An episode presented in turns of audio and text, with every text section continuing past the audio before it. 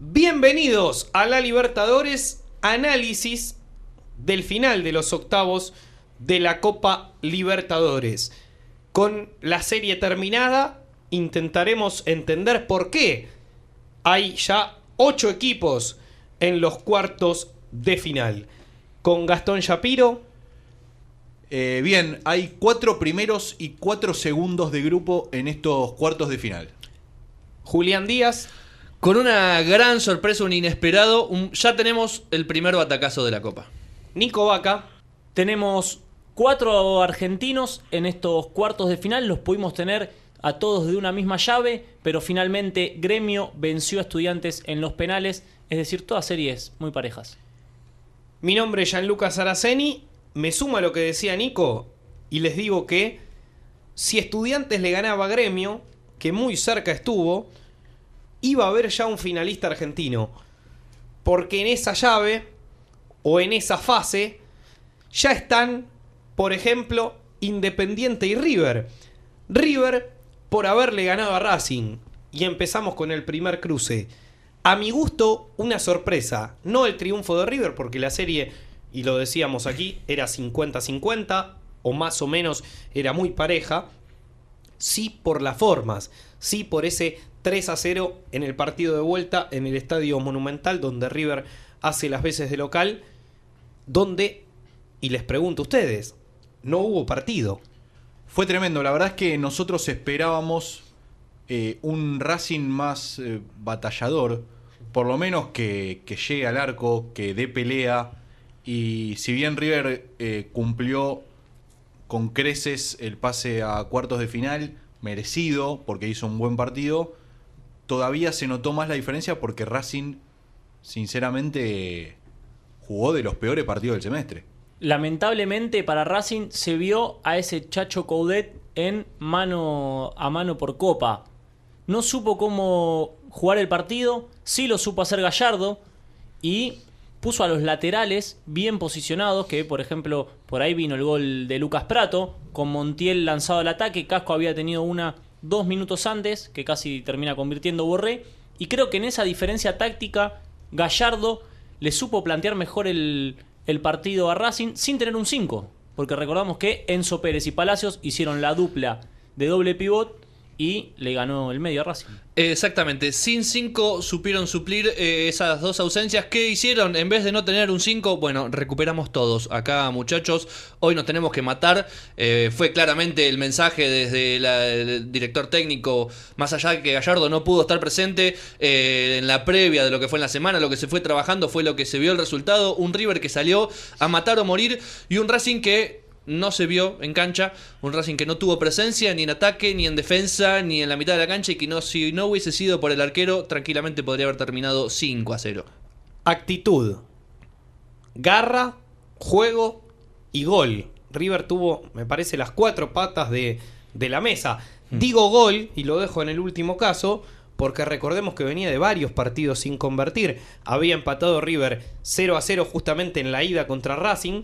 Había empatado 0 a 0 en la cancha de Huracán. Había empatado 0 a 0 contra Argentinos Juniors y contra Belgrano En la cancha de River. ya tenía cuatro partidos acumulados sin convertir goles y finalmente terminó haciendo todos los goles que no venía haciendo en esta llave contra Racing y como decía Julián, podrían haber sido más, fueron tres. Y Racing desaprovechando una nueva oportunidad para jugar contra Independiente en una Copa Internacional. Le pasó el año pasado, en el 2017, por Copa Sudamericana, cuando perdió contra Libertad de Paraguay y hubiera significado una semifinal entre Independiente y Racing. Ahora lo mismo, hubiera significado un cuarto de final entre Independiente y Racing, que hay que ver si no se lamentan como el año pasado, donde Independiente terminó campeón. Bueno, hay que decir que sumando a esto de que River no hacía goles, también se le abrió el, el arco a Prato.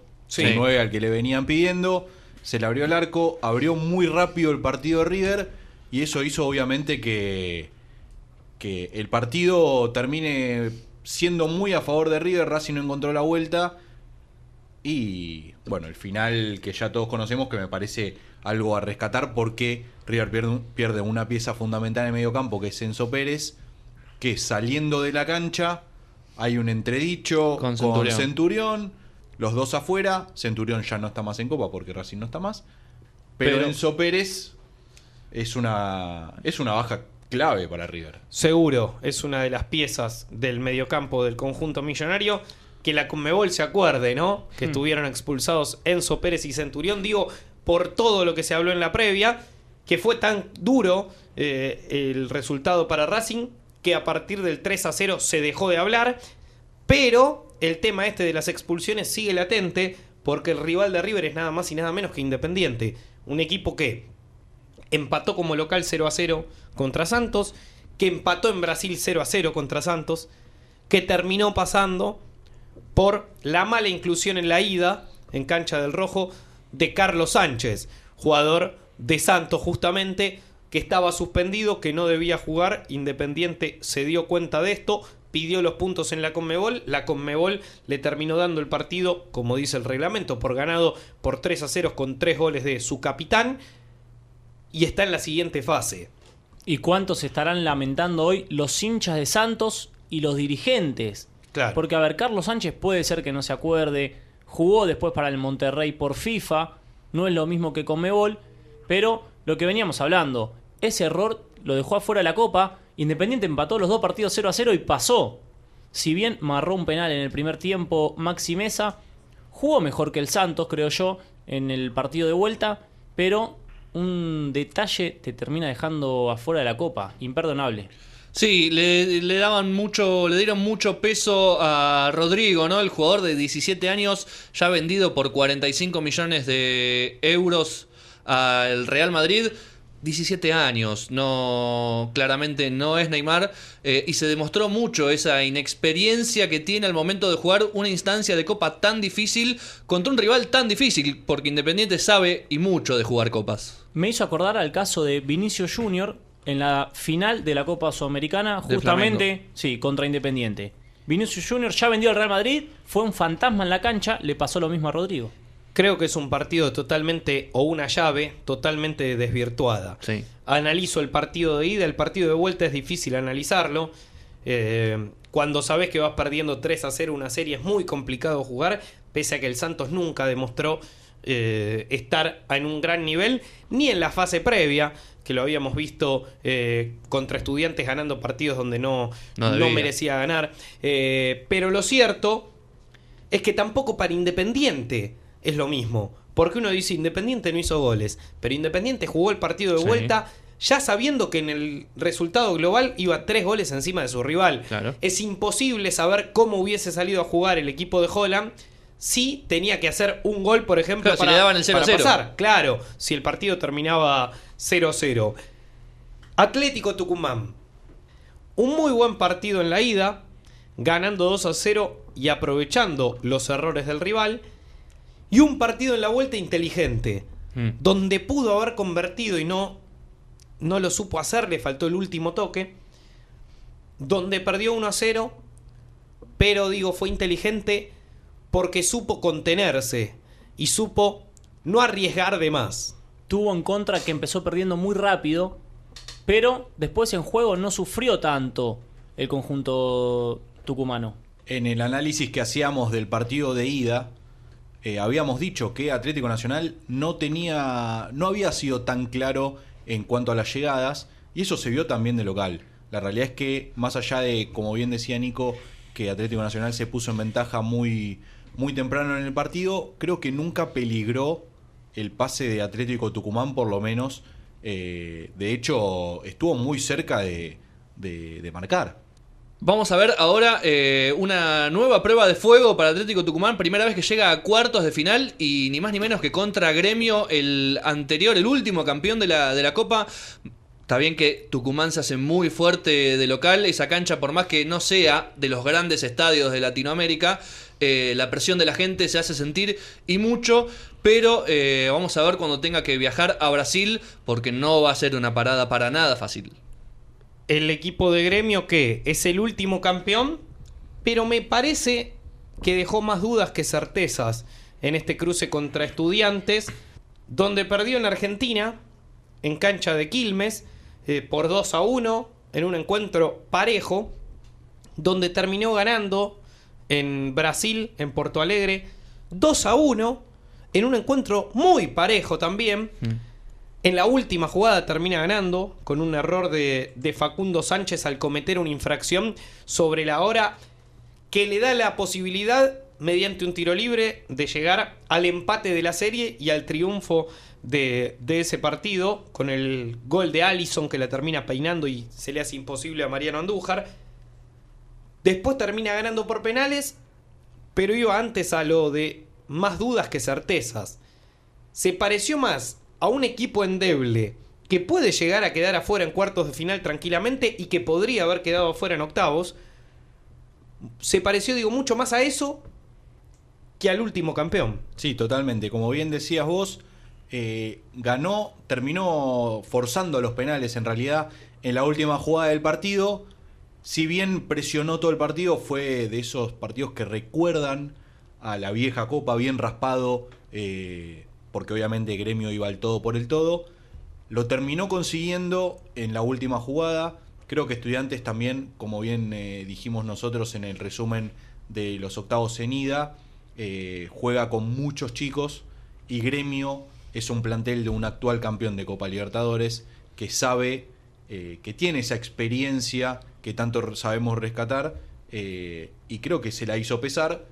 Eh, me parece que es un justo ganador de, de- de esta serie, más que nada por la juventud que tuvo estudiantes y de hecho todo, todo eso rinde en hacer una falta en el último minuto del partido.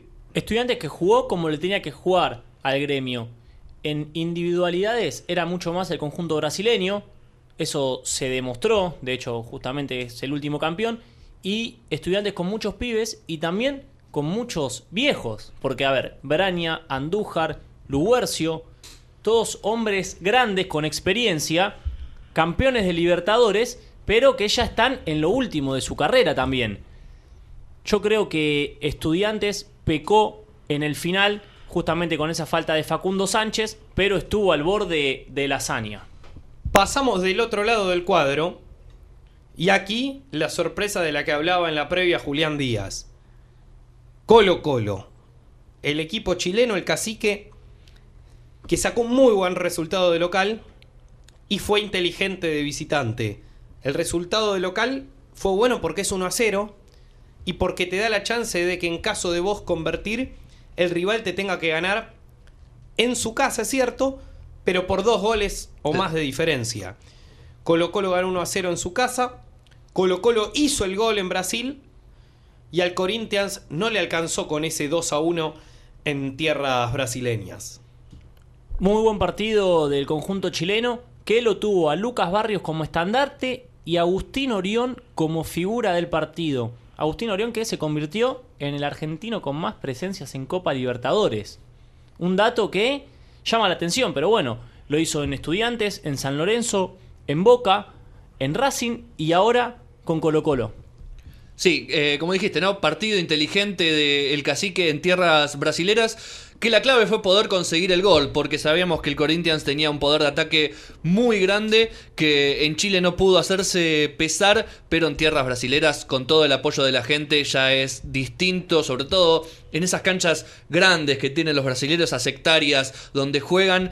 eh, recibió dos goles, pero con ese gol que, que pudo hacer, eh, clasificó.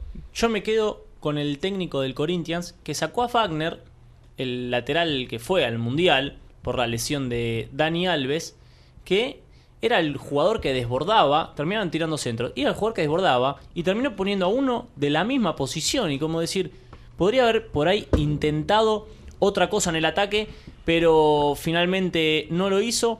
Y el mago Valdivia con Lucas Barrios arriba yo creo que le va a dar muchos frutos a este Colo Colo. Quizá lo que faltó para el equipo de Osmar Loz fue un Ángel Romero más encendido, más fundamental en el juego, eh, principalmente en los últimos metros, donde el hincha seguramente quiere que aparezca y donde al equipo le es eh, fundamental. El ganador, es decir, Colo Colo, tiene que jugar contra Palmeiras. Y allí un duelo raro. Y allí un duelo particular. Cuando se dice, que a veces es una frase hecha, que las series no están terminadas, en la Copa Libertadores es por esto. Porque Palmeiras ganó en la cancha de Cerro Porteño 2 a 0 y parecía uno pensaba que ya estaba la Dos serie, goles de visitante. que estaba absolutamente terminada y como local se relajó y perdió 1 a 0. Cerro estuvo hasta último minuto en busca del gol para forzar a los penales, algo que hubiese sido insólito por la buena diferencia que había sacado Palmeiras. Fue un partidazo de Copa. Eh, esto mismo que decía, que decía bien Jean. El 2 a 0 hizo que Palmeiras se relaje. El segundo tiempo fue de lo más peleado que recuerdo en Copa. Y la cantidad de tiempo que hicieron los jugadores de Palmeiras es de no creer. Sí. De los 45 minutos del segundo tiempo, 50 minutos con toda la edición, por todo el lío que hubo al final, yo creo que no se jugaron como mínimo 12, 15 minutos. Tremendo la cantidad de tiempo que hicieron los, el arquero, que hicieron todos los defensores, se tiraron todo el tiempo, que obviamente le saca ritmo al partido. Eh, Cerro obviamente cayó en la trampa y de los últimos minutos se terminó desvirtuando mucho con eh, el lío a partir de la arenga de los jugadores de Palmeiras. Y algo que hay que rescatar ahora para cuartos de final es que Palmeiras pierde dos, dos jugadores por dos expulsiones. Sí. Felipe Melo por una patada asesina a los 5 minutos del primer tiempo. Una locura la patada de Felipe Melo, alguien que ya tiene muchas causas por este tipo de, Se sabía fuertes. Eh, se sabe que es un jugador duro a la hora de ir, pero una patada absurda, porque además de lo lógico, que es la integridad física del otro jugador, hay que pensar también en el equipo. Hmm. Lo mal que le hizo Felipe Melo al equipo, para lo que viene y para ese partido. Sí, 4 minutos, 5 minutos del primer tiempo. O sea, jugó prácticamente todo el partido con uno menos. Y a- sumado a eso, última jugada del partido, Daverson se hace echar arengando a su hinchada, se golpeaba el pecho. La verdad, un bochorno. De las todo lo imágenes que más hizo. bochornosas de la Copa. Sí. Muy bien Germán Delfino en eso, porque echó a Felipe Melo a los 3 minutos, que primero le sacó amarilla, después se retractó, y después echar a Daverson por una tontería que hizo realmente, eh, casi rozando lo ridículo. No, rozando no. No, no, no. Ridículo, Ridículo. lo que hizo Daverson, pero también le caigo por el tema de la adición. Adicionó 11 minutos, pero se habrán jugado 2. Por eso, una de cal y una de arena para Delfino. Cruzeiro y Flamengo. Y algo parecido. Porque Cruzeiro había ganado 2 a 0 como visitante. Y daba la sensación de una serie terminada. Y si bien cuando uno ve el partido de la vuelta en el que termina perdiendo 1 a 0, dice, no merecía perderlo. Cruzeiro erró dos goles insólitos. Pero terminó sufriendo. No sé si desde el juego, pero cuando tan solo un gol te separa de los penales, no es una serie en la que puedas terminar relajado. No, y nunca es fácil eh, para equipos del mismo país, ¿no? Ya sea entre argentinos, como pasó con Racing eh, y River, y ahora va a pasar con River e Independiente. Siempre que se crucen dos eh, equipos del mismo país, no es como jugar Copa. Más allá de que sean la Copa, ya se conocen de toda la vida, ya saben cómo juega el uno con el otro, y siempre terminan siendo partidos hasta el último minuto que no se sabe qué puede llegar a pasar. Hay que decir que Cruzeiro tiene un plantel muy alto en edad, eh, con mucho roce internacional. Si empezamos a leer los nombres que jugaron este partido, te podés dar cuenta que hay mucho internacional, que también hizo que el partido no se le haga, se le haga cuesta arriba a Flamengo, que no supo cómo destrabarlo. Yo creo que Cruzeiro, más allá de que perdió este partido de local, eh, nunca, nunca estuvo en peligro su pase a cuartos de final. Y creo que es uno de los, de los mejores, de los equipos mejor plantados para cuartos de final. Hablaba de la clave en los goles que perdió Cruzeiro. Bueno, me parece por ahora el que pierde Hernán Barcos dentro del área chica es el errado más claro de toda la Copa Libertadores y será difícil eh, igualarlo, principalmente porque viene de un delantero. Son jugadas que a veces se ven por ahí en un defensor quedando en posición de ataque por alguna pelota parada y no sabiendo convertir, algo que suena más o menos lógico, pero de Barcos, un goleador nato, de muchísimo tiempo, de pasado en grandes clubes, campeón Con la Liga de la Quito. Copa Libertadores con Liga de Quito, el gol que perdió, pero bueno, son cosas que pasan. Y por último, Cruzeiro jugará con Boca. Y aquí una serie también rara. Porque Boca, cuando uno analiza el resultado global, es 6 a 2 y a priori no hay nada que reprochar. Sacar 4 goles de distancia con respecto a tu rival parece lógico y una serie tranquila. El tema es cómo defiende Boca y cómo ataca Boca. En el ataque, creo que todos coincidimos, tiene equipo para pelear la copa. Sí. ¿Estamos de acuerdo? Seguro. Si bien el partido empezó raro, porque Boca a los 10 minutos empezó perdiendo por un gol de Tacuara Cardoso, con un error tremendo de Golds, tratando de despejar y errándole a la pelota. Después sacó jerarquía con estos delanteros que está que bien dice Jean. Porque en, en pocos minutos destrabó la serie haciendo dos goles que realmente ponían en cuesta arriba a Libertad porque tenía que salir a hacer cinco goles. Algo que, por lo que vinimos hablando, es prácticamente imposible. Libertad, creo que de los equipos de octavos de final era El más de flojo. lo más flojo, sí. Lo habíamos dicho. Un 9 con Zárate atrás es lo que necesita Guillermo si quiere continuidad en su juego. Entró con Benedetto, Mauro Zárate y enseguida se entendieron, tiraron paredes. El primer gol viene de un pase de Zárate a Benedetto, que Benedetto esquiva al arquero y llega a Pavón. Y el segundo gol es una obra de arte, como la empala Benedetto, que demostró estar intacto. Creo que eso es algo espectacular. Sí. Y bien lo remarcábamos en su momento, la importancia de que vuelva el Benedetto que tanto necesita Boca. No porque Guanchope como 9 no haya rendido, pero me parece que la calidad que tiene el Pipa Benedetto es otra. Y juega muy parecido con Mauro Zárate. Creo que se entiende muy bien porque son dos nueves líricos. Para mí hasta ahora, a Boca le alcanza con esto. Con un ataque que funciona casi de memoria, no por gran cantidad de trabajo, sino por condiciones propias de los jugadores. Lo decía bien Nico. Benedetto y Zárate da la sensación de dos jugadores que los pones adentro de la cancha y se van a entender, aunque no se conozcan. Pero es el tiempo en el que tiene que aparecer el entrenador. Sin la mano del técnico es muy difícil llegar a ser campeón de esta copa. Y será fundamental la mano de Guillermo para reemplazar las cosas que están mal, para aprender a corregir los errores, por ejemplo, defensivos. No me quedo con el error puntual de Golds, sí de una defensa que hace rato no funciona, donde han pasado Golds, Magallán, Insaurralde en su momento, donde ha pasado Bergini, donde no se termina de afirmar Izquierdos. Eso es lo que me parece tiene que corregir Boca para poder ganarle en primer lugar a Cruzeiro. Y donde sigue marcando en las pelotas paradas en zona. Sí. Algo que se le criticó mucho a Guillermo.